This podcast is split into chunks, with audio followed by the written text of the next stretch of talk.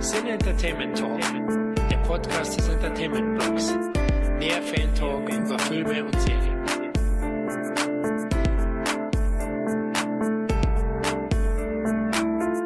Hallo liebe Leute zu einer weiteren Ausgabe des Sinne Entertainment Talk. Ja, heute haben wir mal ein spezielles Thema in den Mittelpunkt gerückt, nämlich Trash TV. Wie sind wir auf das Thema gekommen? Ich würde sagen, Kevin, wir beide ertappen uns auch immer wieder dabei, dass wir richtig Spaß mit dem Dschungelcamp haben. Ja, auf jeden Fall. Dschungelcamp ist ja so Edeltrash-TV, sage ich jetzt mal so. Das ist aufwendig produziert. Du hast da äh, Leute, die man auch kennt, sage ich jetzt mal, oder überwiegend gut kennt. Und es ist schon irgendwie so eine Art, äh, ja, man will schon wissen, wie machen die sich fertig oder wie, wie, wie schlagen die sich, sind sie, sind sie gut drauf, sind sie schlecht drauf, äh, gehen sie sich gegenseitig an die Gurgel und so weiter und so fort. Das ist schon etwas, was ich mir auch angucke, weil es auch gut gemacht ist irgendwie letzten Endes und der Erfolg gibt der Sendung ja letzten Endes recht. Ne? Aber es gibt eben halt auch schlechte Beispiele, wie zum Beispiel Bauer sucht Frau, obwohl das letzten Endes auch ein erfolgreiches Format ist und so weiter und so weiter. Trash TV gehört für mich ja auch diese Doku-Serien auf Sat 1 und so weiter dazu, diese Blaulicht-Report und wie das alles, für mich auch alles Trash-TV irgendwie. Und ähm, ja, das ist mittlerweile schon zu viel geworden. Aber es ist eben halt Trend, wie damals eben halt Talkshows Trend waren, ist ja. das eben halt äh, schon Trend, würde ich einfach sagen, aber der schon länger äh, anhält. Und ich denke mal, sowas wie Dschungelcamp wird auch noch viele Jahre äh, auch noch weiter existieren. Ne? Und das ist auch gut gemacht. Und da sage ich mir auch, okay, ich gucke es mir an. Bei allen anderen Sachen sage ich mir, hey, ich schalte ab, weil ich mich fremdschäme. Definitiv. Also sehe sehe ich insgesamt ähnlich. Also in den letzten Jahren hat der Trash TV immer mehr Fans gefunden. Ich weiß, was du meinst mit diesen Blaulicht. Das sind so Reality-Doku, ja. aber eigentlich gescriptet. Ne? Also insgesamt dank Herrn Böhmermann haben wir es ja mittlerweile auch eigentlich offiziell, dass wirklich viel gescriptet wird, vielen den Leuten im Mund gelegt, einfach die Leute nochmal überspitzter dargestellt werden. Ja, da, da wird ihm dann noch eine blöde Mütze aufgesetzt oder oder der hat noch mehr Schildkröten daheim gibt's ja alles Mögliche. Aber es ist bei weitem kein Phänomen von nur den Dummen, ne? Früher Hartz IV TV, oder? Mhm. Wird der gerne mal so genannt. Sondern eigentlich wird das ja von allen Gesellschaftsschichten geschaut. Also so in meinem Umfeld, äh, das kriege ich schon mit. Ähm, wegen Dschungelcamp denke ich auch, das wird langzeitig erfolgreich bleiben, weil es auch ein gut dosierter Trash ist. Es gibt es einmal im Jahr. Es ist so in gewisser Weise Edeltrash, ja, Event-Trash. Ähm, hat natürlich dann auch diese, diese Stars, diese Charaktere. Klar, Peinlichkeiten gibt's auch da, aber irgendwie freut man sich, glaube ich, äh, wenn man, wenn man die Stars leiden sieht, oder? Was denkst du, warum schauen wir sowas an? Weil wir, weil wir masochistisch veranlagt sind. du, ich nicht. Nein, also es ist, man, man sieht eben halt manchmal gerne zu. Ich meine, wenn man sich einen, äh, einen Comedy-Film ansieht, ja, und jemand läuft gegen eine Mauer, lacht man auch. Ja. Das ist aber eigentlich ganz schön schlimm. Aber es gibt so Szenen, wo man einfach lachen muss, ja, obwohl es eigentlich nicht schön ist. Ich meine, es, beim Dschungelcamp, es gab ja auch schon äh, Folgen, wie, wie mit dieser Sarah Knappig, oder wie sie hieß.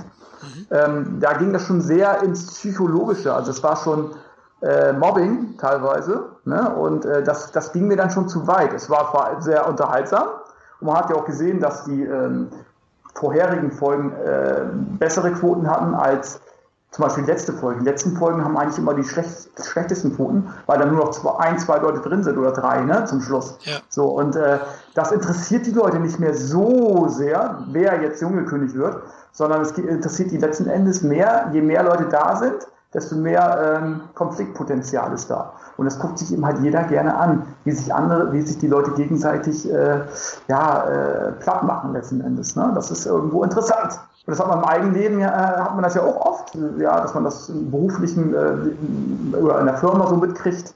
Da gibt es ja solche Situationen auch, aber eben halt nicht so sehr. Und dann hat man eben halt auch noch Stars, mehr oder weniger, da.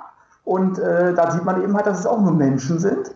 Und die vergessen irgendwann auch die Kameras irgendwo, ne, in manchen Situationen und rasten aus und so weiter. Und gerade in dieser Staffel, ich weiß gar nicht, ob das die vor vorletzte Staffel war oder was auch immer, aber da war schon sehr extrem, also auch wo der Daniel Kübelberg zum Beispiel da war. Da geht es jetzt schon wirklich sehr, äh, ich glaube dann auch nicht mehr, dass es irgendwie gefaked ist äh, oder dass auch die Situationen, klar, manche Situationen werden wahrscheinlich auch so hingebogen irgendwie, aber es gibt äh, gewisse Situationen, die auch einfach menschlich sind wo ich glaube, auch nicht mehr glaube, dass sie überhaupt wissen, dass die Kamera da sind. Und da geht es dann auch schon wirklich ins, ins, ins Mobbing-mäßige rein. Also das könnte vielleicht unser heutiger Gast äh, ja noch klären, inwieweit das gefaked ist, ne? Weil dieser Gast ja in einigen dieser Shows zu Gast war. Auf jeden Fall. Ja. ja, das deutsche Trash TV bietet ja eigentlich schon die volle Bandbreite an Peinlichkeiten. Aber ich denke, wir, wir sollten das deutsche TV nicht größer machen, als es ist. Es ist, sind meistens ja äh, internationale Formate, die großteils auch aus den USA stammen aus. Ich glaube, das Dschungelcamp kommt, kommt aus Australien oder aus Großbritannien. Ich bin mir jetzt nicht ganz sicher. Aber die werden einfach hier nur übernommen und man sieht, die funktionieren ja schon weltweit oder zumindest im mitteleuropäischen, amerikanischen Raum immer. Ja, also die Leute, die niederen Instinkte, die werden einfach damit befriedigt. Ähm, du hast schon recht, es gibt natürlich unterschiedliche Qualitäten. Also Bauer sucht Frau, schaue ich mir auch nicht an. Ich finde, da werden die, die genau wie bei Schwiegertochter gesucht, äh, die Teilnehmer teilweise übelst vorgeführt und auch verheizt. Also es ist ganz schlimm, finde ich. Da, da gibt's auch diesen Fremdschämen-Moment bei mir, wo ich einfach nie mehr hinschauen kann. War das bei dir auch so? Also Bauer sucht Frau, hast du ja gesagt, schaust nicht. Ja, weil äh, da hast du auch schon recht. Ne? Da werden die Leute echt vorgeführt. Manche wissen es, glaube ich, gar nicht, dass sie vorgeführt werden. Ich glaube, manche wissen auch gar nicht, welche, was für Verträge die da unterschreiben. Finde ich nicht so schön, finde ich, hm, ich sage jetzt nicht, das gehört sich verboten, ja, was gehört alles verboten. Ich glaube, im TV gibt es nichts mehr, was es nicht gibt.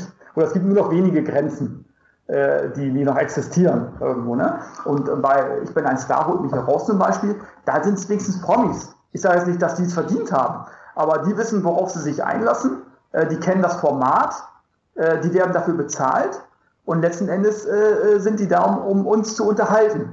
Da sehe ich eben halt schon einen Unterschied. Also dann sage ich mal lieber, dann ist mir lieber, wenn, wenn eine Sarah Knappig in, in so ein Fettnäpfchen tritt, als irgendjemand, ähm, ja, der aus unserer Schicht sozusagen kommt ja. und vorgeführt wird und sich die nächsten 20 Jahre, ich sage ja nur diese, diese Zindler, meine Namensvetterin, ja.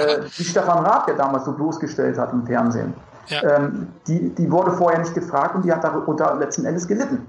Ja, so, und da ist mir das lieber, wenn es letzten Endes ein Promi ist, der weiß, worum es geht, der weiß, das ist Show, mein Gott, äh, äh ich, ich mache mich da irgendwie auch zum Affen, aber andererseits kann ich den Leuten auch beweisen, dass ich, die, dass ich die Kraft habe, das durchzustehen, weil ich glaube, ein, Lecken, ein Zuckerlecken ist das trotzdem nicht, ein Zuckerschlecken, ähm, ein Dschungelcamp. Ja, also da muss man, ich möchte da nicht zwei Wochen lang Hohn äh, zu mir nehmen oder was ich was oder irgendwelche Sachen essen. Ja, so und ähm, von daher äh, ist es irgendwo, äh, sage ich mir, äh, sagen die sich, ja, es ist Show, ich unterhalte die Leute, vielleicht belustige, äh, belustigen sich die Leute auf meine Kosten, aber ich kann denen letzten Endes auch zeigen, dass ich irgendwie was drauf habe. Also von daher ist es, finde ich, nicht so schlimm, als wenn es irgendwelche Leute sind aus der Straße oder von der Straße, die ähm, eigentlich gar nicht wissen, was sie da unterschreiben. Genau, das denke ich auch so. Also haben wir ja erwähnt, also vieles ist da auch gescriptet dann und mhm. du weißt ja, du musst den Vertrag unterschreiben, weißt gar nicht, sage ich mal, was die Produzenten, äh, die Skriptautoren am Ende dir für eine Rolle aufdrücken teilweise. Ja? Also mhm. mit Schneiden und so kann man sicher einiges machen und die meisten machen es wahrscheinlich wegen am Geld oder berühmt zu werden ja? oder eben aus ja Naivität großteils. Also ist schon grenzwertig auf jeden Fall. Ähm, insgesamt ja in den letzten Jahren ist ja, ist ja die Qualität eigentlich schon gesunken, die, die Qualität des Unterhaltungsfernsehens. Aber das macht dem Erfolg dieser Formate ja keinen Abbruch. Ja, wir wollen heute über Trash TV, wir wollten tiefer einsteigen, deswegen hast du netterweise einen, einen Gast auftreiben können, der bereit war, mit uns darüber zu sprechen. Lass uns kurz zu diesem Gast kommen.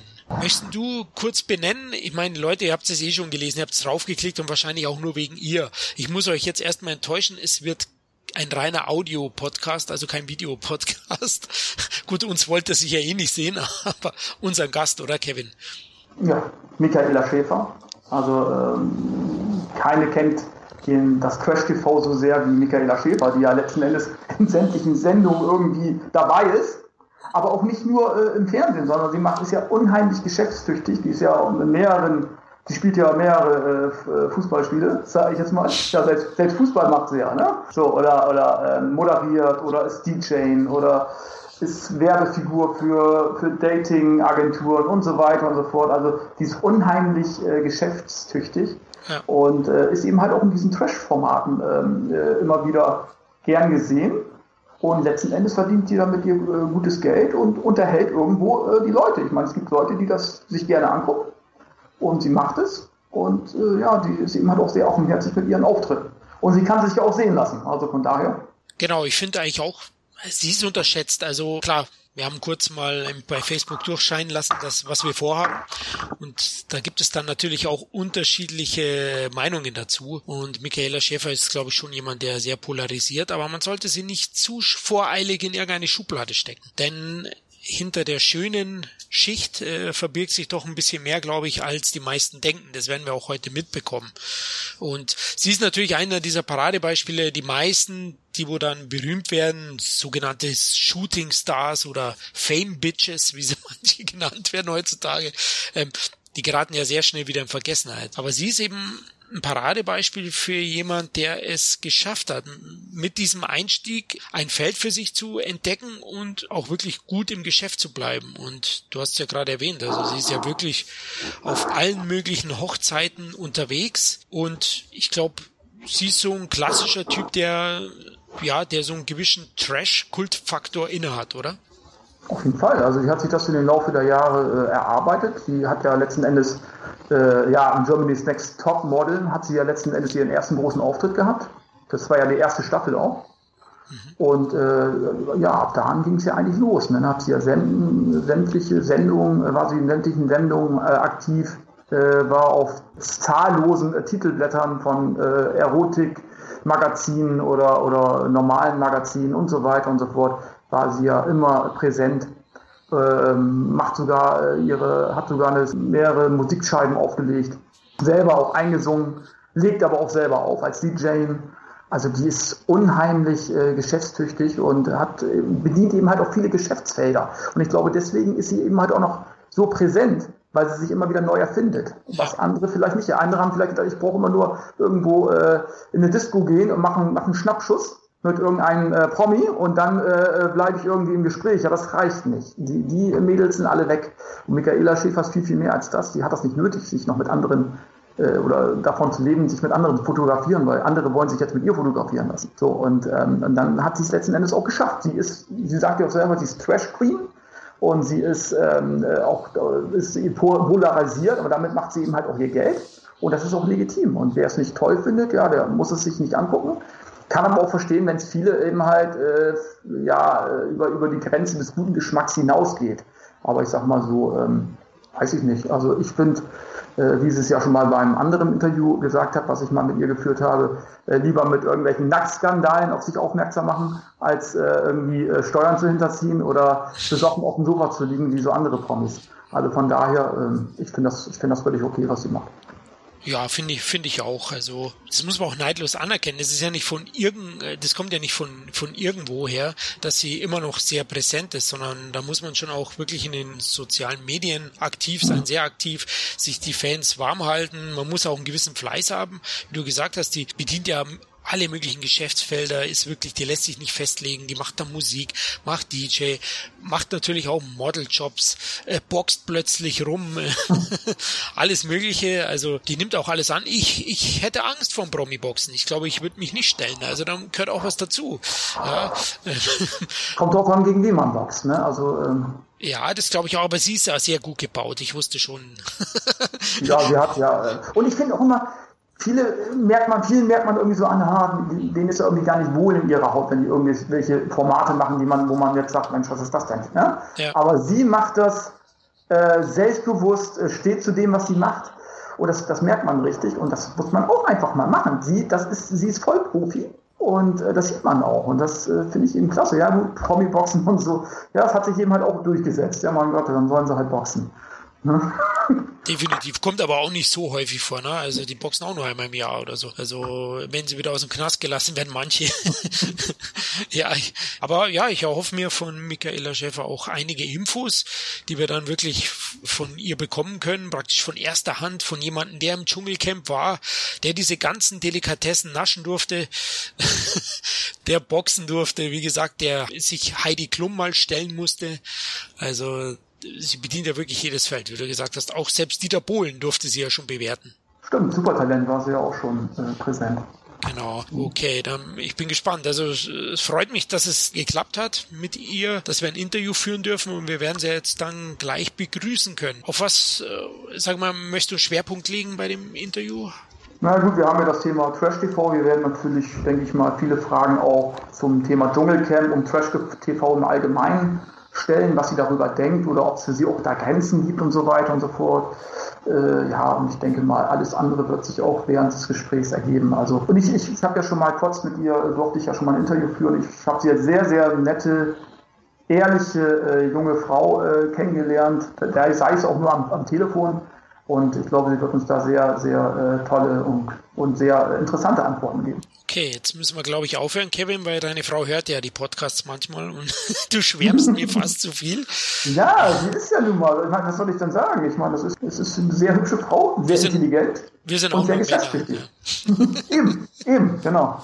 Das stimmt, genau. Also, jetzt werden wir sie gleich begrüßen können, liebe Leute. Also, ich habe es ja erwähnt, leider, leider für euch eben nur in Audioversion. Aber es ist auch schön für unsere männlichen Podcast-Fans, weil bisher haben ja nur die weiblichen Podcast-Fans was gehabt von unseren schönen Stimmen. Jetzt bekommen die auch mal eine weibliche Stimme serviert. Ist ja der erste weibliche Gast in unserem Podcast. Stimmt. Jetzt, wo du sagst, ja. Und das bietet sich da besser an als ein Supermodel, die eben halt auch noch eine super erotische Stimme hat. Das stimmt, ja. Also ich glaube, wir haben die absolut richtige Wahl getroffen. Gut. Ja, wir freuen uns ganz besonders, dich heute als Stargast begrüßen zu dürfen. Hallo, Michaela. Hallo. ich denke, wir dürfen dich duzen, oder? Ja, ich bitte drum. Ich finde das ganz schlimm, wenn mich Leute sitzen. Da äh, wird mir mein Alter immer so bewusst, dass ich schon 32 bin. Oh, du bist sehr jung noch. äh, aber wenn man eine Diskotheken auflegt, wo der Durchschnitt 18 ist, da, äh, ja, da ist man dann leider sehr, sehr alt. ja, genau. Ja, mich lassen sie gar nicht mehr rein. Also, äh, ach ja.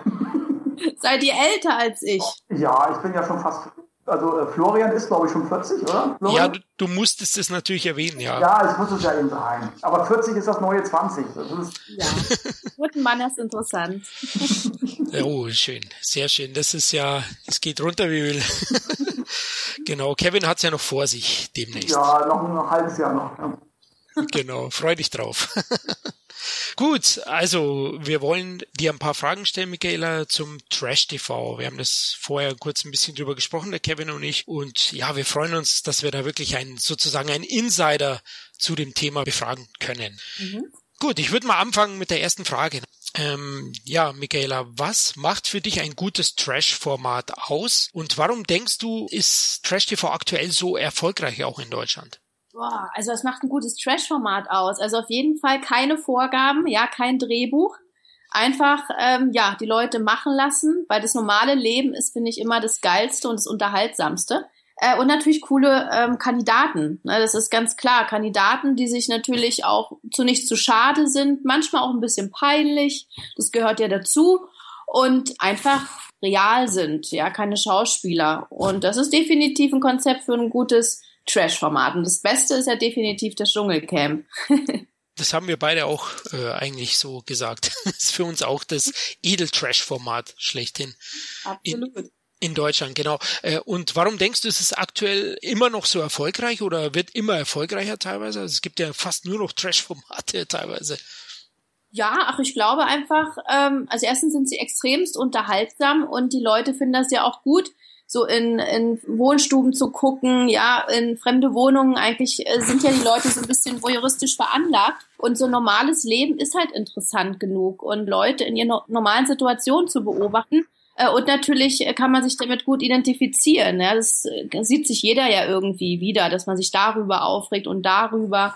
Und dann sieht man ja doch, dass irgendwie jede Frau ungeschminkt nicht so toll aussieht ähm, ja, dass auch mal, dass ich, eine, eine Playmate, die Sarah Novak, ungeschminkt halt aussieht, wie sie aussieht. Und äh, ich glaube, deshalb ist es so erfolgreich. Ja, es ist einfach, ja, es ist keine Schauspielerei und ich wünsche mir auf jeden Fall für die Zukunft noch mehr Trash-Formate, weil immerhin leben da ja auch die ganzen C-Promis von. Sonst wären die ja arbeitslos. Da hast du recht, ja, das stimmt. Und, und was macht für dich denn ein schlechtes Trash-Format aus? Ich meine, da gibt es ja auch genug von. Also wo dann äh, beispielsweise jetzt keine Promis dabei sind, sondern 0815 Leute von der Straße, sage ich jetzt mal, die gar nicht wissen, ähm, was sie letzten Endes für einen Vertrag unterschreiben. Ist das für dich ein gutes Trash-Format oder eher weniger gut? Naja, also im Prinzip finde ich Trash-Formate nur gut, wenn es wirklich so 24-Stunden-Kameras gibt. Also so mhm. wie Dschungelcamp, so wie Big Brother, weil dann kann wirklich auch nichts verloren gehen. Ich finde das nicht gut, wenn man da halt acht Stunden am Tag dreht und äh, ja, den Rest machen Leute, was sie wollen. Das ist dann halt wieder nicht realistisch. Also so eine Formate mag ich dann nicht weil äh, ja, dann können die sich ausruhen in der Zwischenzeit und dann wird irgendwas anderes gemacht. Also ich finde wirklich nur die 24-Stunden-Beobachtungsdinger ganz cool. Und natürlich vor allen Dingen mit Promis. Klar, ich glaube, das sind auch die erfolgreichsten ähm, mit Promis, weil so mit normalen Leuten, die kennt man dann nicht und dann hat man natürlich auch keine Vorurteile und jeden Promi kennt man irgendwie von irgendwoher, die mal im Dschungelcamp dabei waren und dann kann man schon sagen, ach Gott, der, den kenne ich ja noch vor 20 Jahren oder der hatte mal ein Alkoholproblem und so weiter. Ähm, also das finde ich dann immer schon witziger als jetzt unbedingt so ja Reality-Formate mit so, ich sag mal, normalen Leuten, die man gar nicht kennt, die man erst kennenlernen muss. Ja, stimmt das sehe ich auch so. Manche, manche werden ja erst Stars durch diese Formate. Ne? Also manche kannte ich gar nicht. Jetzt im Dschungelcamp gibt's dann immer so ein, so ein, wie hieß denn der, so ein Blogger, ja, Fame-Blogger, den kannte ich vorher gar nicht. Der ist natürlich dadurch erst bekannt geworden. Aber Im Dschungelcamp, wer war das denn? Boah, ich weiß es nicht mehr. Schau, der ist mir irgendwie nicht in Erinnerung geblieben. aber natürlich vorher noch nicht wirklich bekannt und werden durchs Dschungelcamp erst so richtig bekannt. Ich meine, Dschungelcamp hat ja unglaublich viele Zuschauer, also ich glaube sieben, acht Millionen im Schnitt. Offiziell schaut's ja nie jemand, aber am Ende sind's doch eine Menge. Ja. ja, lass mich gleich eine Frage zum Dschungelcamp stellen. Wie war es denn für dich im Dschungelcamp? Viele denken ja, dass da alles fake ist. Ähm, ja, aber das ist wirklich totaler Quatsch. Also Dschungelcamp funktioniert ja nur so erfolgreich, weil es im kein Fake ist. Weil die Leute wirklich zum Wahnsinn getrieben werden. Ja, die Raucher bekommen nur fünf Zigaretten am Tag, auch wirklich nicht mehr. Und deshalb rasten die auch alle so aus. Würde jetzt das Dschungelcamp sagen, okay, ihr bekommt einen Cappuccino zwischendurch und dann doch mal zehn Zigaretten, dann würden die ja nicht diese Ausraster provozieren, weil dann wären ja alle relativ entspannt. Aber das ist wirklich so, wie man sieht. Man hat wirklich nur so wenig Essen, man kriegt auch nur Wasser. Und ähm, ja, das provoziert natürlich auch. Und äh, ja, da sieht man ja auch, was dabei rauskommt, dass Leute freiwillig gehen und wirklich ausrasten.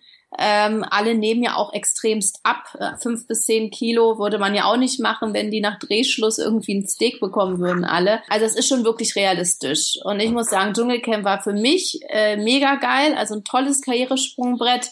Und es hat jetzt im Nachhinein wirklich auch echt Spaß gemacht.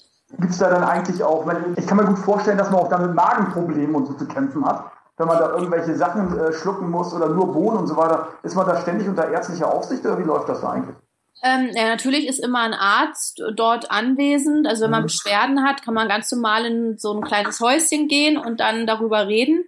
Aber ich hatte zum Beispiel gar keine Beschwerden. Also ich musste nie irgendwie einen Arzt konsultieren. Mir ging es super gut. Ich meine, im Prinzip ist es alles gesundes Essen, alles Bio-Essen, muss ich sagen. Also ich fand die Ernährungsumstellung echt toll. Ich hatte auch fünf Kilo abgenommen und äh, muss sagen, eigentlich können, können sie da The Biggest Loser drehen. Also im Prinzip würden die da alle mega schnell abnehmen. Und ähm, ja, also ich fand's cool. Da möchte ich mal kurz eine Frage stellen. Machen die meisten das wegen dem Geld des Dschungelcamp oder diese Ruhmwirkung? Ja, man wird ja dadurch schon sehr bekannt. Ja, na definitiv wegen dem Geld, klar. Denn das gibt ja da immer zwei, drei Gruppen von Prominenten, die reingehen. Die eins, zu der ich äh, gehört habe, ich war noch gar nicht wirklich bekannt und habe das halt wirklich als Sprungbrett genommen. Und dann gibt's ja die andere Gruppe, die schon mal ganz weit oben waren teilweise, ja, wie Jessie von Tic Tac Toe. Ich meine, die hatte Nummer eins Hits ja. Ähm, zum Beispiel Mola Adebisi, gefeierter Viva-Moderator. Also da waren ja auch viele, die wirklich oben waren, nach unten gefallen sind und das Dschungelcamp nutzen, um irgendwie wieder nach oben zu kommen oder sich außer Insolvenz äh, rauszukaufen. Viele haben Steuerschulden natürlich. Ja, Martin Kesici hat ja da ganz offen drüber geredet, dass er nur wegen den Steuerschulden da reingegangen ist. Und ähm, ja, deshalb gehen die Leute rein, also definitiv. Und da hoffen sich natürlich danach äh, ja, viele Aufträge, um wieder up to date zu sein und einfach wieder gefragt zu sein. Und das klappt natürlich oft nur so bei ein, zwei Leuten pro Staffel. Aber was ich aber bei dir so toll finde, Michaela, äh, gerade auf Dschungelcamp, du gehst ja auch wirklich rein, weil du das auch als Heraus also zumindest habe ich das Gefühl, so als Zuschauer, dass du das als Herausforderung nimmst. Du willst, äh, du willst das Ding irgendwie rocken, du willst das irgendwie schaffen und, und hast da richtig Spaß dabei, während ich dann so andere sehe, die hoffen, dass es äh, jeden Tag irgendwie zu Ende geht. Ja, das gibt da so viele Mimosen drin. Das ist wirklich ganz, ganz schlimm. Also ganz viele sind einfach, ich weiß nicht, äh, ja, so wie zum Beispiel, also viele Männer ist mir leider aufgefallen, mhm. die wirklich nur am Meckern sind den ganzen Tag. Klar, die Raucher kotzen natürlich wegen den fünf Zigaretten. Nachvollziehen, wie schlimm das ist. Ich rauche nicht. Aber ich beobachte ja Raucher und wenn die ihre Zigarette nicht bekommen, das ist schon schlimm. Ich weiß nicht, seid ihr Raucher? Nee, zum Glück nicht. Nein. Ah, okay. Aber ich verstehe auch manchmal nicht, warum die da jetzt so, auch so ältere Herrschaften, also wenn die gut in Form sind, ist ja alles okay. Ich weiß nicht, diese, äh, wie hieß die Frau noch, die damals ihren Mann umgebracht hat. Ich weiß nicht mehr. Von Bergen? Bergen. Genau. Die fand ich gut. Ja, ja. aber die, aber dann sind da so andere, so Harry Weinfurt und so weiter, denkst du, äh, The Walking Dead. Was soll das? Also ähm, äh, warum, äh, warum schicken die die jetzt ins Dschungelcamp? Okay, die sind, die sind äh, erfolgreich gewesen früher, aber vom ersten Tag an hängen die auf einer Hängematte rum ja. und, und hoffen, dass sie rausgewählt werden. Also ja, ich finde das als Zuschauer nicht schön. Helmut Berger, Gunter Gabriel, ja. das sind halt alles so die Älteren. Klar, die gehen rein, nehmen das Geld mit. Beim Casting sagen sie wahrscheinlich was ganz anderes, äh, dass mhm. sie da auf den Putz hauen. Und dann sind sie drin und dann machen sie sich klar irgendwie ein paar schöne Tage und werden dann eh rausgewählt. Aber ja, so ist das dann halt. Genau, die wollen, die wollen eigentlich gar nicht wirklich auch gut aussehen. Ne? Die machen es rein wegen am Geld. Also ich glaube, die Wechselwirkung danach ist denen nochmal relativ viel teilweise. Also. Ja, und die haben natürlich danach oft auch keinen Erfolg. Also eigentlich profitieren ja immer nur die jungen Leute davon. Mhm. Ja, die können natürlich durch die ganzen Clubs touren, jedes Wochenende. Und äh, klar, Melanie Müller hat extrem von profitiert oder auch Menderes, Joey Heindle. Äh, das sind ja alles so die jungen Leute, die eigentlich nur damit auch danach Kohle machen. Wie lang zehrt man denn von dem Ruhm des Dschungelcamps? Was denkst du, so ein halbes Jahr oder? Ähm, also wenn man nichts macht, ein halbes Jahr. Und wenn man aber richtig was macht und hart arbeitet, Konzepte entwirft, dann äh, eigentlich immer noch. Also ich war 2012 im Dschungelcamp, wir haben jetzt 2016 und äh, ich bin immer noch gut gebucht als DJ, mache immer noch meine Clubtouren, drehe immer noch, habe Werbeverträge, shoote. Ähm, ja, das, also definitiv. Also auch bei Sophia Wollersheim, Menderes, die ja jetzt aus dem Dschungel kam. Ich glaube, die, die können das noch ein paar Monate machen, aber da muss auch dann was Neues her, definitiv. Ja, von Menderes habe ich, hab ich gar nichts mehr gehört, großartig. Aber es ist auch schwierig, was soll er machen? Eigentlich so. Er ist auch viel zu schüchtern irgendwie, finde ich auch. Ja, ne? ich glaube, der ist sehr gut gebucht. Ja? Okay. Ja. Also ich glaube, der ist wirklich jedes Wochenende in Clubs und der macht bei dieser neuen RTL-Sendung mit Dance, Dance, Dance. Okay. Ja, also ich glaube, der wird noch so ein, zwei Jahre gut dabei sein, weil vieles kriegt man auch gar nicht mit. Ich gucke auch immer, ich bin so ein kleiner äh, Spanner und schaue immer so auf die Webseiten von den anderen und gucke da mal unter Termine, weil mich das mhm. auch interessiert, wo die so gebucht sind. Und das sieht schon ganz gut aus bei einigen. Also die machen jedes Wochenende dann wirklich ihre zwei Auftritte und ja, was man da kassiert, ist ja bekannt, ne? Ich wollte ganz kurz fragen, weil, weil Michaela Dance, Dance, Dance, also ich könnte mir vorstellen, du kannst auch sehr gut tanzen. Wer Let's Dance oder so, nicht was für dich? Oh, da bin ich ganz ehrlich. Also ich liebe wirklich diese ganzen Reality-Formate und so. Aber das Tolle ist ja, bei Reality-Formaten musst du nichts machen. Ja, im Prinzip äh, ist ja total gemütlich. Du setzt dich irgendwo rein und dann machst du irgendwas oder auch nicht. Aber bei diesen Let's Dance, da musst du wirklich sechs Tage die Woche irgendwie acht Stunden am Tag trainieren. Und äh, da bin ich ganz ehrlich, da habe ich keinen Bock drauf. Also wenn das Angebot kommen würde, würde ich drüber nachdenken und dann wäre wirklich das Geld entscheidend. Aber sonst muss ich ganz ehrlich sagen, habe ich nicht wirklich Bock, das zu machen. Nee. Also da muss man mir wirklich viel Geld zahlen. Und äh, weil ich ja dann mein ganzes Leben irgendwie vernachlässigen müsste und dafür mache ich gern noch zu viel andere Sachen, als jetzt jeden Tag sechs Stunden im Studio zu stehen, äh, wüsste ich nicht, ob ich es machen würde. Das ist schon wirklich hardcore. Da habe ich auch wirklich Respekt vor jedem Teilnehmer, der das da schafft. Also das ist wirklich sehr anstrengend. Wie ist das eigentlich äh, mit den anderen Kollegen, so ob das jetzt Dschungelcamp ist oder andere Formate, bei denen du beteiligt bist oder warst? Äh, ist das alles Familie oder knallt es auch mal so richtig? Und mit, mit wem hast du ein, äh, oder hast du mit vielen noch heute noch Kontakt und mit wem hast du eher oder schlechte Erfahrungen gemacht? Also aus meiner Staffel jetzt Dschungelcamp zum Beispiel habe ich jetzt keinen wirklich wieder getroffen. Ich glaube, ich habe auch von keinem mehr die Nummer. Also wen ich da am meisten mochte, war Martin Kesici. Ähm, aber ansonsten, nee, fällt mir jetzt eigentlich keiner ein, mit dem ich noch in Kontakt bin. Überhaupt nicht. Äh, also mit den einzigen so Trash-Leuten, die ich wirklich auch mag, ist so Julian Stöckel. Den finde ich total cool. Ähm, ja, das Teppichluder, Janina Josefian, die finde ich auch cool. Sarah Joel. Also es sind so Leute, mit denen telefoniere ich auch ab und zu, mit denen trifft man sich. Ähm, aber sonst eigentlich nicht. Wie gehst du denn mit der zum Teil sehr harschen Kritik um, die dir entgegenschlägt? Ach, ich bedanke mich bei den Leuten, weil davon lebe ich ja. Also ich lebe ja von der Provokation, ich lebe ja von keinem Saubermann-Image.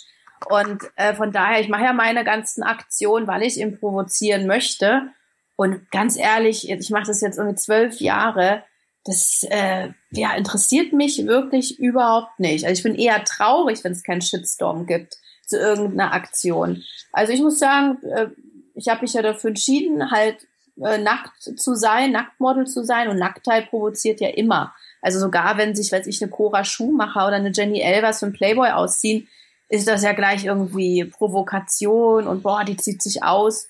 Gut, und ich ziehe mich halt irgendwie jede Woche aus. Aber ich, ja, also ich muss sagen, ich habe einen hohen Anspruch an meine ganzen Projekte und auch Fotos. Also es muss halt immer sehr hochwertig sein, es darf halt nie billig sein.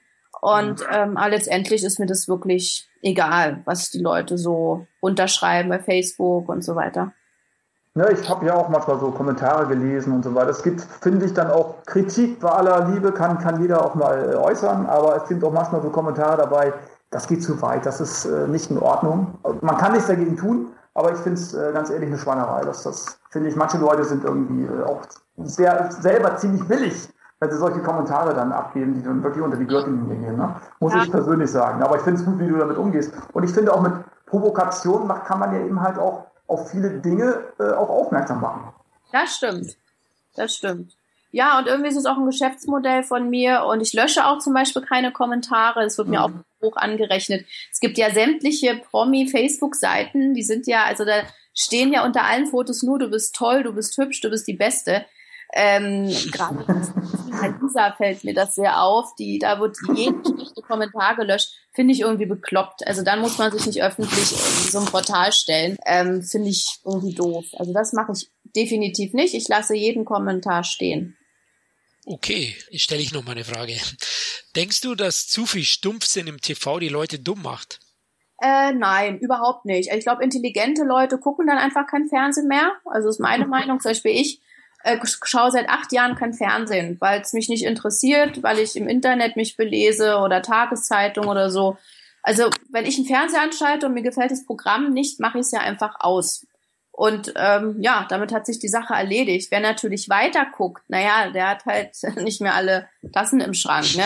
Also ich meine, wer jetzt Berlin Tag und Nacht guckt und irgendwelche, ich weiß nicht, wie die Dinger da heißen, äh, Hilfe, ich krieg ein Baby oder ich weiß nicht was, diese ganzen komischen geskripteten Dinger, ja, ist ja dann sein Ding, dann wird es ihm offenbar gefallen. Aber ich finde nicht, dass das irgendwie zu viel Blödsinn im TV irgendwie dumm macht oder so. Wie gesagt, einfach nicht gucken. Und ohne Fernseher geht's auch. Also ich muss sagen, ganz, ganz toll ohne Fernseher.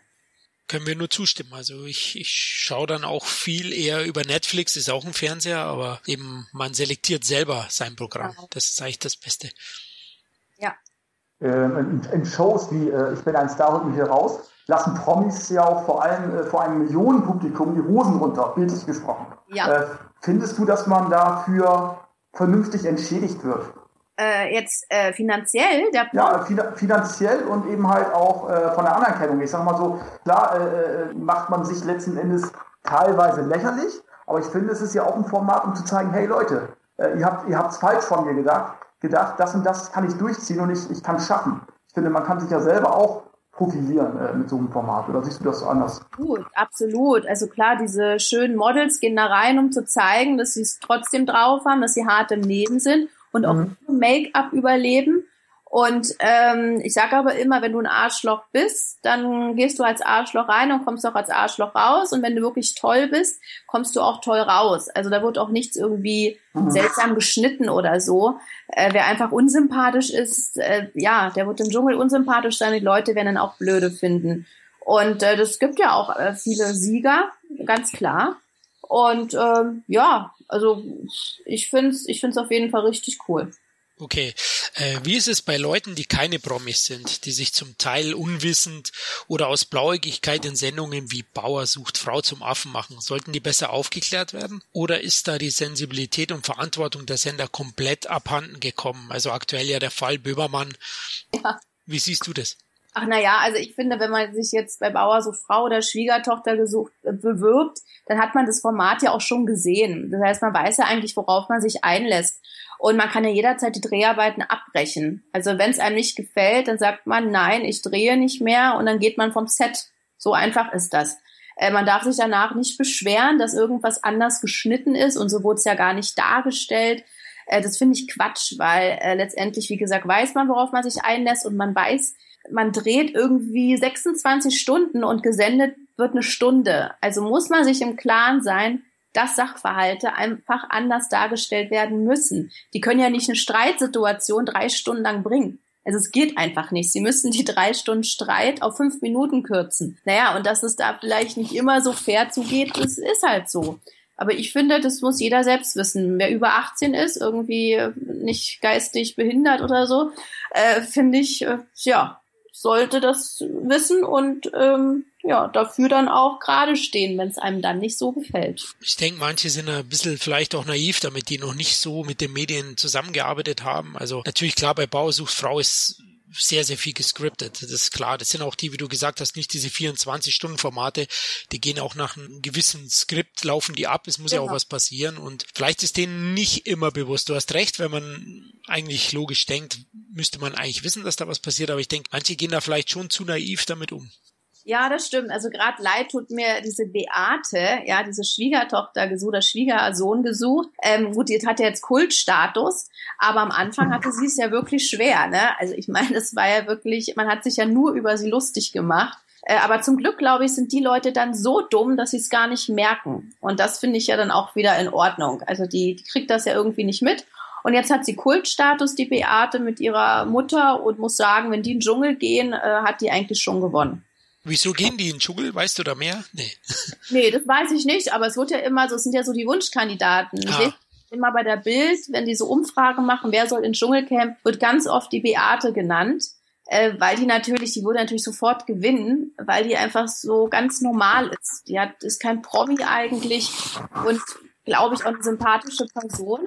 Ähm, komisch, dass sie irgendwie noch nicht reingeht.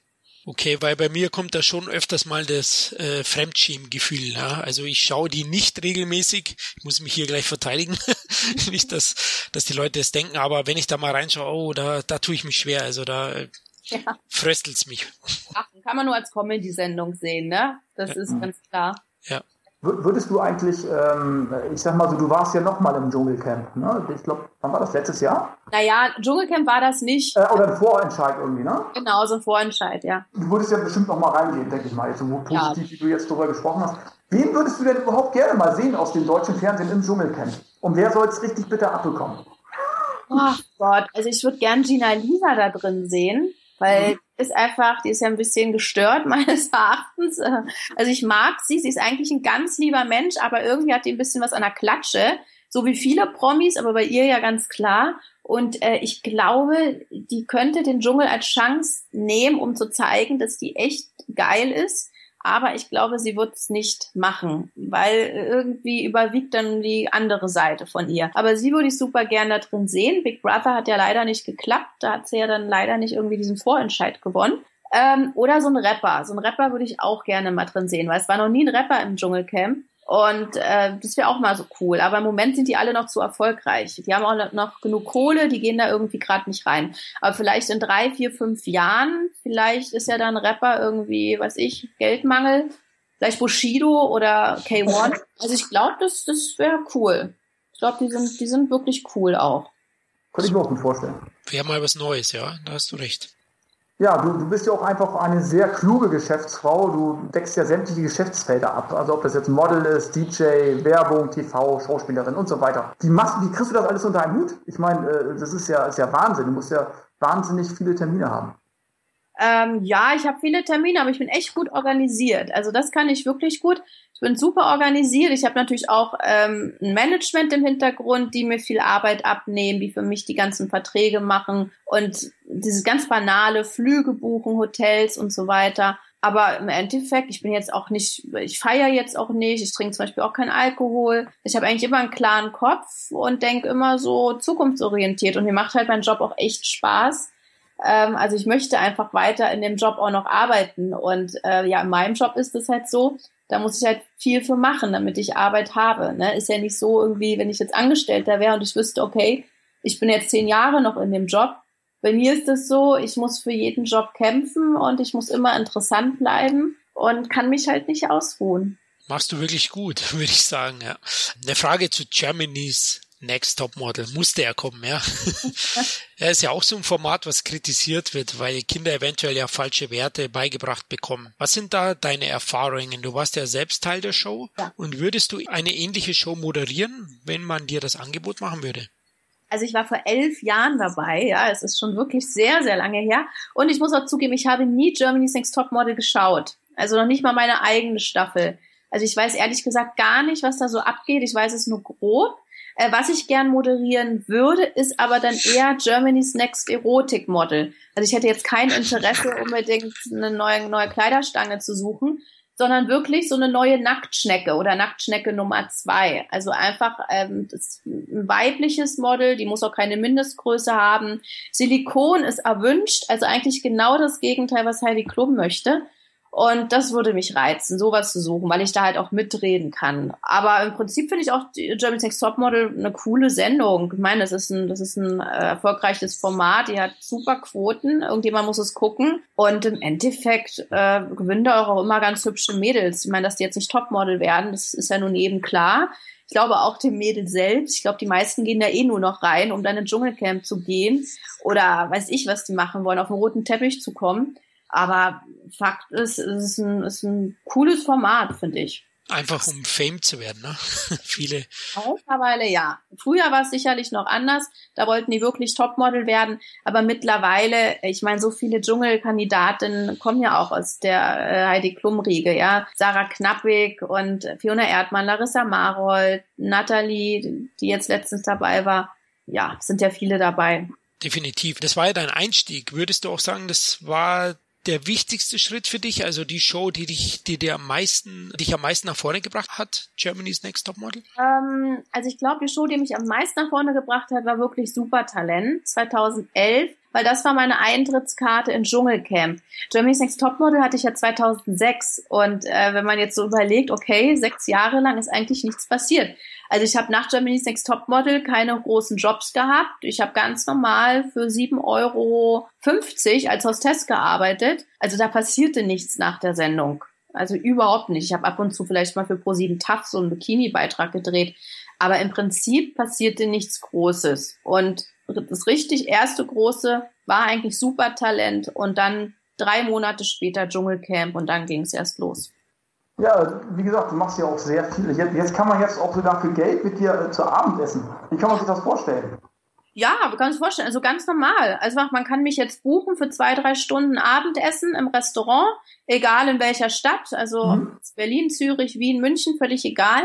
Und ähm, ich bin halt darauf gekommen, weil mich super viele Fans immer anschreiben. Meine E-Mail-Adresse steht ja auch auf meiner Website, also ich bin ja auch für jeden Fan erreichbar und immer gefragt wurde, oh Michaela, irgendwie kann man dich ja nie wirklich persönlich kennenlernen, was ja auch stimmt. Also wo hat man mal die Chance, seinen Star, sage ich jetzt mal, persönlich kennenzulernen? Bei meinen DJ-Auftritten ist es laut, da hat man maximal eine Minute. Und dann dachte ich mir, okay, warum biete ich das nicht einfach mal an für meine Fans? Ich meine, klar, es ist eine Menge Geld, aber ich wollte mich jetzt auch nicht für 99 Euro oder so da äh, pulvern. Und ähm, das wird auch sehr gut angenommen. Also viele sparen natürlich dann auch, klar, weil ja, klar, gerade junge Leute können sich das natürlich erstmal nicht leisten. Aber das Angebot gibt es und zumindest die Chance gibt es. Und die, die es gebucht haben, die freuen sich auf jeden Fall schon, weil sie mir dann wirklich mal alle Fragen stellen können und kein Zeitdruck und nicht irgendein Kamerateam, was dahinter ist und ein Fotograf, sondern wirklich, das ist ein ganz normales Abendessen im Restaurant.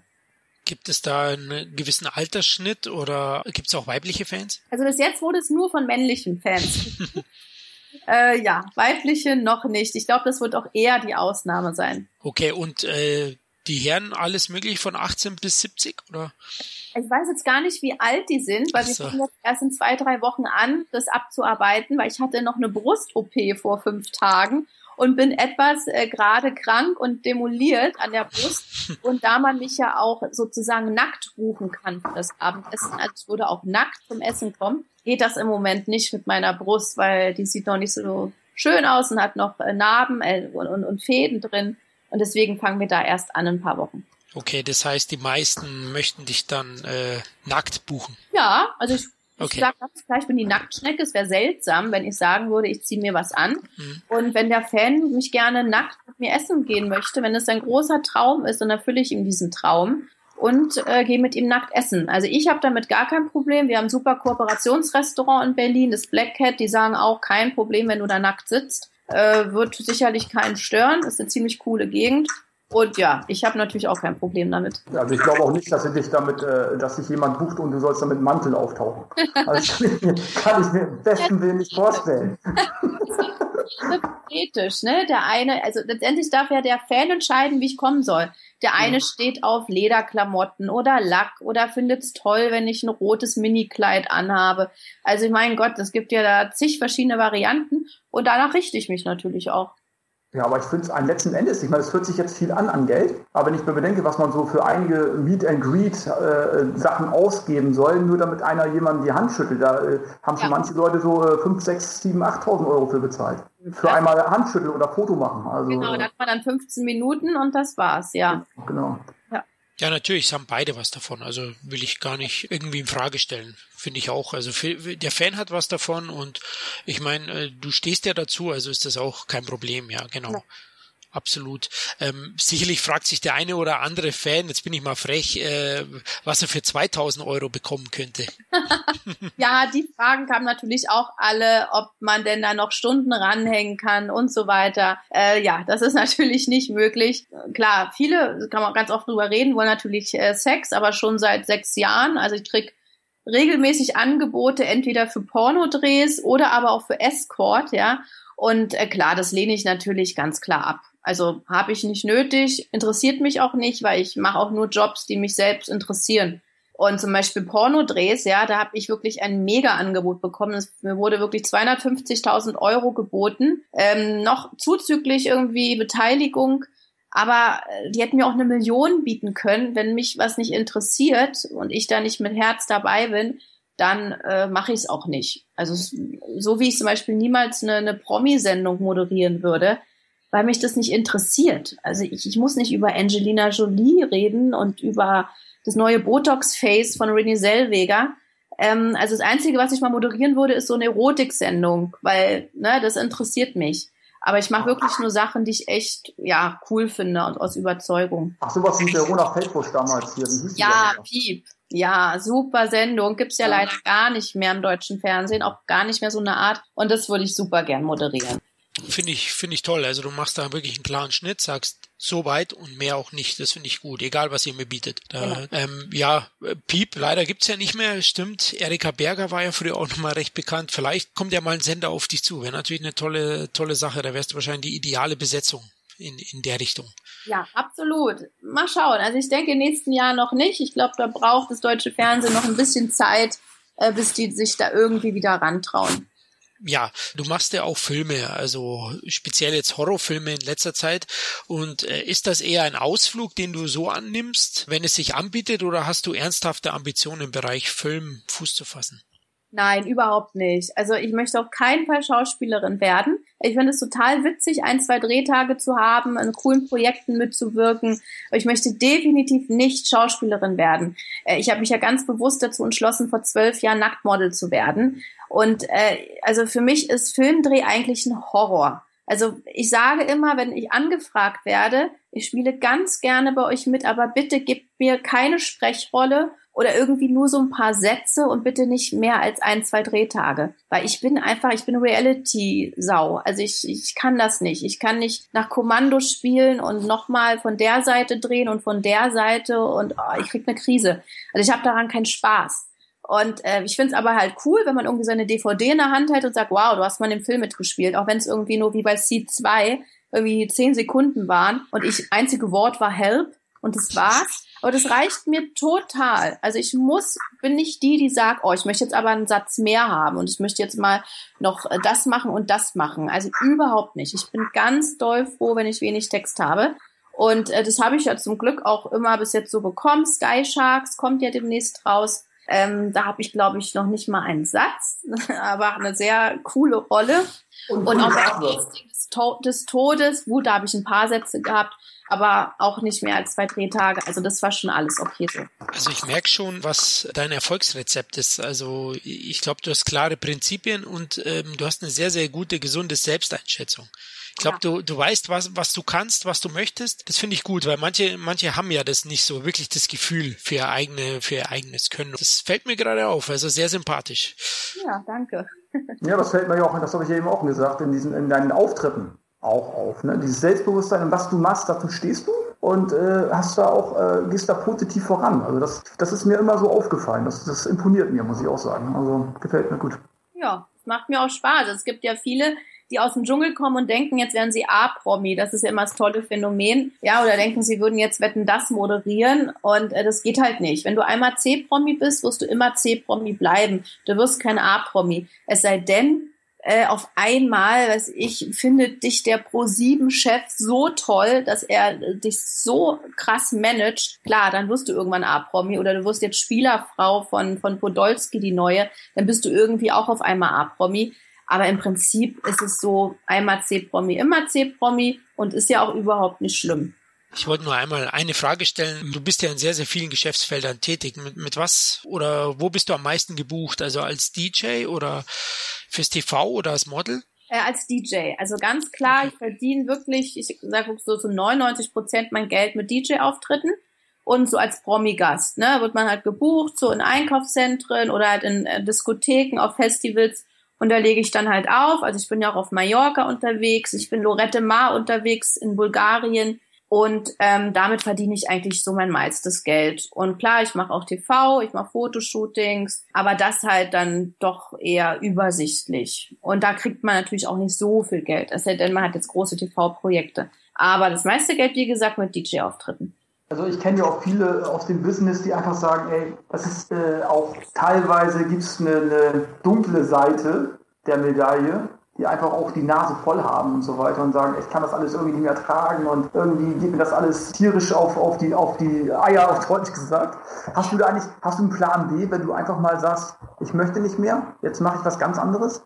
Puh, also das ist schwierig, weil eigentlich kann man nicht sagen in dem Business, ich mache das nicht mehr, ich höre auf. Weil dann bist du in ein paar Monaten pleite, arbeitslos und also mhm. eigentlich geht's nicht. Kann man eigentlich nicht machen. Allerdings, äh, wenn man halt schon merkt, okay, irgendwie geht mir das alles ein bisschen, ja, nervt mich das, dann muss man halt frühzeitig irgendwas anderes finden, was man halt machen kann. Vielleicht irgendwas ruhigeres. Also mein Plan ist ja, wenn ich irgendwann heirate, auch mal ein Kind bekomme, dann kann ich natürlich nicht mehr am Wochenende einfach durch die Clubs touren und äh, irgendwie sechs Tage die Woche arbeiten, weil dann braucht mich da so ein kleiner Fratz. Und dann habe ich mir überlegt, äh, dass ich vielleicht Teleshopping mache, weil das sind feste oh. Arbeitszeiten. Ja, da ist man irgendwie drei Tage in der Woche auf Sendung man weiß ganz genau, okay, von dann bis dann ist Sendezeit und danach ist Ruhe. Dann ist man ja auch nicht mehr so im Blickpunkt der Öffentlichkeit, weil die Teleshopping-Verkäuferinnen sind ja nicht wirklich Stars in dem Sinne. Also ich wüsste jetzt keine, ich kenne jetzt keine, aber die machen trotzdem ihr Ding und verkaufen ihre Produkte.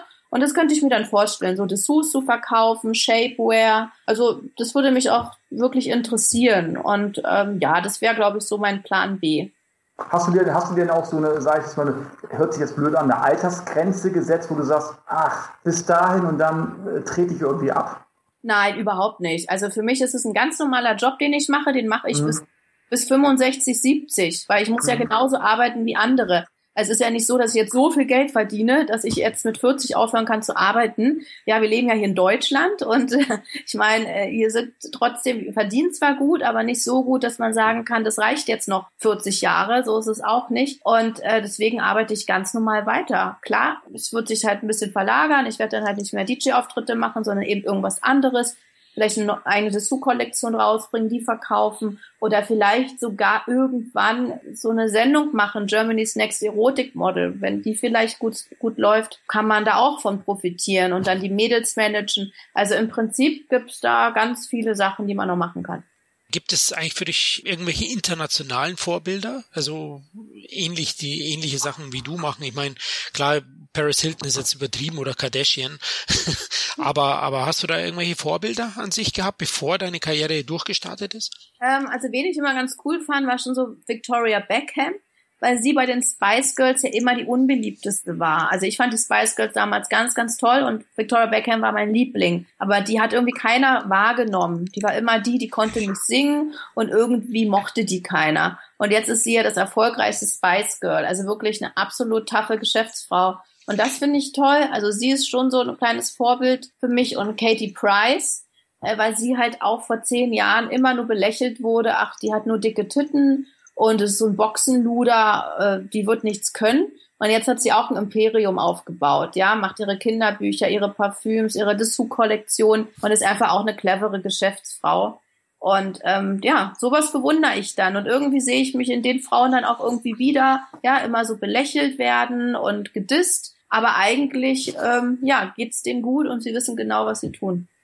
Kevin, wolltest du noch was fragen? Ich wollte eigentlich nur, nur noch sagen, äh, ähm, es gibt ja auch viele, die eine ähnliche Karriere eingeschlagen haben wie du, aber letzten Endes nach ein, zwei Jahren äh, man nichts mehr von ihnen gehört hat. Weil die gedacht haben, äh, ich mache ein, po äh, ein, Foto mit, mit einem Promi und das reicht dann, um irgendwie um die Presse zu kommen. Also ja. Äh, du hast ja ziemlich schnell so denke ich mal zumindest, äh, ziemlich schnell erkannt, ey, ich muss selber äh, die Sache in die Hand nehmen und äh, selber irgendwie mein eigenes Geschäft aufbauen. Du, letzten Endes bist du ja Geschäftsfrau, ne? Und die Leute wollen jetzt eher mit mir ein Foto machen als umgekehrt. Ja, das stimmt. Das stimmt. Also man muss natürlich auch immer nicht nur eingleisig fahren, sondern klar, wenn die DJ-Sache nicht läuft, muss man noch ein paar Merchandise-Produkte haben, ein bisschen Film mitspielen, ein bisschen moderieren. Das ist halt ganz, ganz wichtig. Und halt immer äh, irgendwie aktuell bleiben. Ja, die meisten mhm. machen ja den Fehler.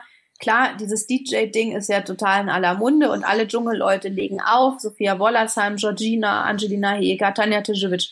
Das ist ja danach irgendwie immer, immer so, ne? Alle sind DJ. Finde ich auch total in Ordnung, weil jeder muss irgendwie sein Geld verdienen. Und ähm, ich finde das total cool. Die Clubs sind dankbar und äh, alles ist schick.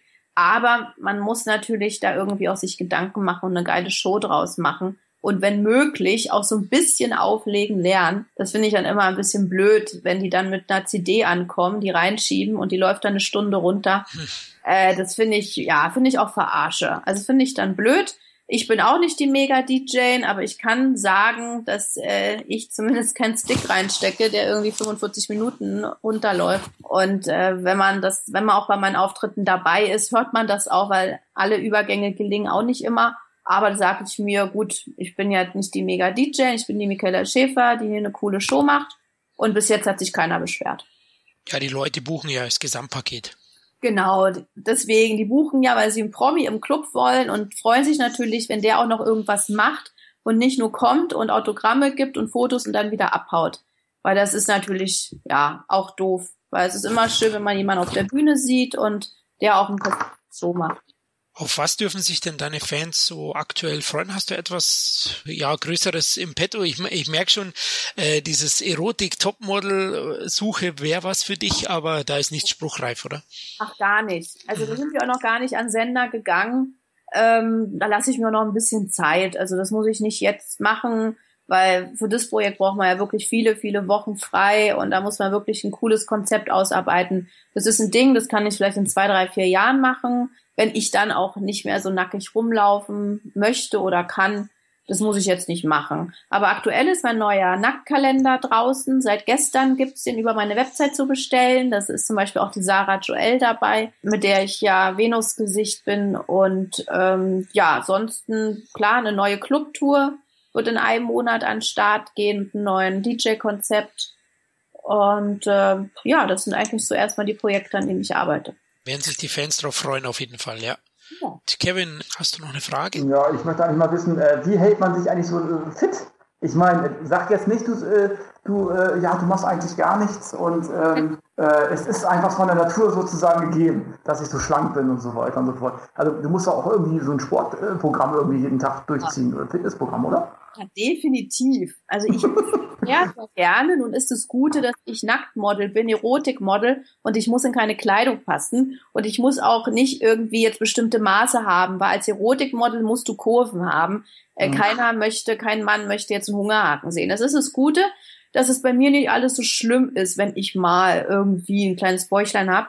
Aber klar, ich selbst mag mich natürlich auch fit und deshalb gehe ich auch ins Fitnessstudio. Ich mache Personal Training ähm, ein bis zweimal die Woche und ich mache noch EMS-Training. Ich weiß nicht, ob ihr das kennt. Das ist so mit Nein.